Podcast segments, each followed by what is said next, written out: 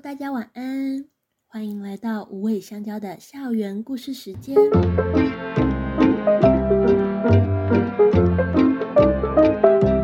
我是学校的辅导员姐姐，负责照顾动物新生的生活起居。听到碧玉的声音，应该就知道今天的主角又轮到猫猫同学们啦。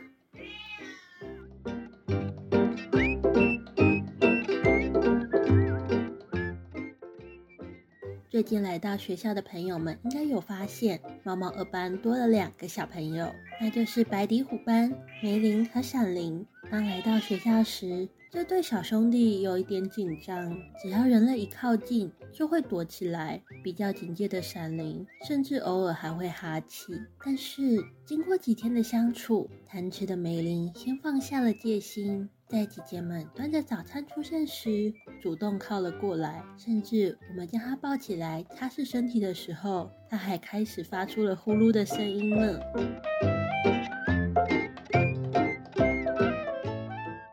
结束隔离后，两个小朋友进入了猫猫二班的宿舍。虽然还是很紧张，但很快的，梅林被这个充满了玩具还有猫猫哥哥姐姐的地方所吸引，开始会偷偷的跟在看起来最和善的阿鲁莎姐姐身后，学着她玩逗猫棒，还有在跳台上跑来跑去。比较害羞的闪灵，在梅林的陪伴下，也开始试着四处去探索。很快的，他们两个就变成在整个猫房中追逐嬉戏。曾经是小妹妹的阿鲁莎，成为了梅林和闪灵的大姐姐。阿鲁莎会教他们玩猫房里面的各种玩具，也会帮他们舔舔毛。但小朋友们有时候玩的太疯，阿露莎也是会出声呵斥的哦。梅林跟闪灵变得越来越开朗，每天都吃好多的罐罐。而且他们不会挑食，也不会去抢别人的食物。看来阿鲁莎教得很好呢。当我们要进入猫咪房的时候，他们也会跟着碧玉、琥珀一起到门口迎接。曾经那个会对我们哈气的闪灵，现在已经会主动爬到我们的脚上撒娇了。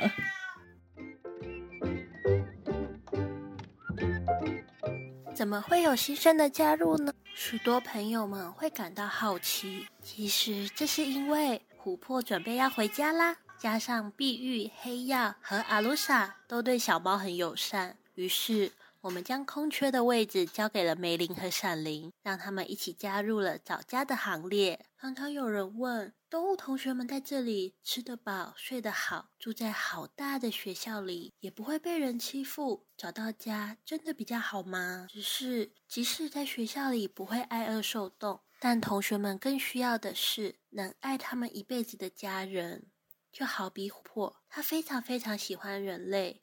刚入校时，班上又只有黑曜一个。那时的琥珀可以独占大家全部的摸摸，但当同学们一个一个加入，你的时间势必会平均分配给每一只猫咪。琥珀对于同学们跟他争宠的行为感到生气，有时会用哈气的方式想要独占人类身边的位置，但这样的举动却看起来像是在欺负同学，反而令大家更会去疼惜碧玉和阿鲁莎。幸好琥珀的爸爸妈妈知道。琥珀需要很多很多的爱。他们来到学校的时候，都会将注意力通通放在琥珀的身上。每一位的毛孩都是不一样的，就像琥珀，他需要爸爸一心只看着眼前的他，而碧就需要一个愿意包容他、一直聊天、一直聊天，甚至愿意跟他一起聊天的家人。动物们除了要吃得饱、不被欺负，也需要一个能够理解他、陪伴他，最重要的是永远爱他的家。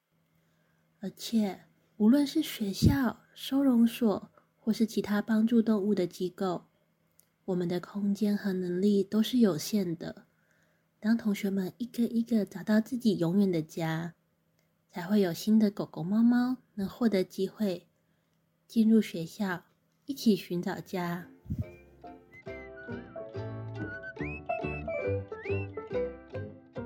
今天的故事到一段落喽。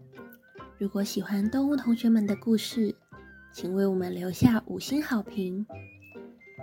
无尾香蕉的第一个圣诞节即将到来，邀请大家一起成为狗狗、猫猫的圣诞老人。我们想募集给猫猫狗狗二班同学的礼物。它可以是一个小玩具、一包零食，或是一张卡片。它不用很昂贵，不用很精美，只要有满满的爱，给狗狗、猫猫们一个温暖又温馨的冬天。知道更多的活动详情，可以点选简介的资讯。那我们下次再见喽，拜拜。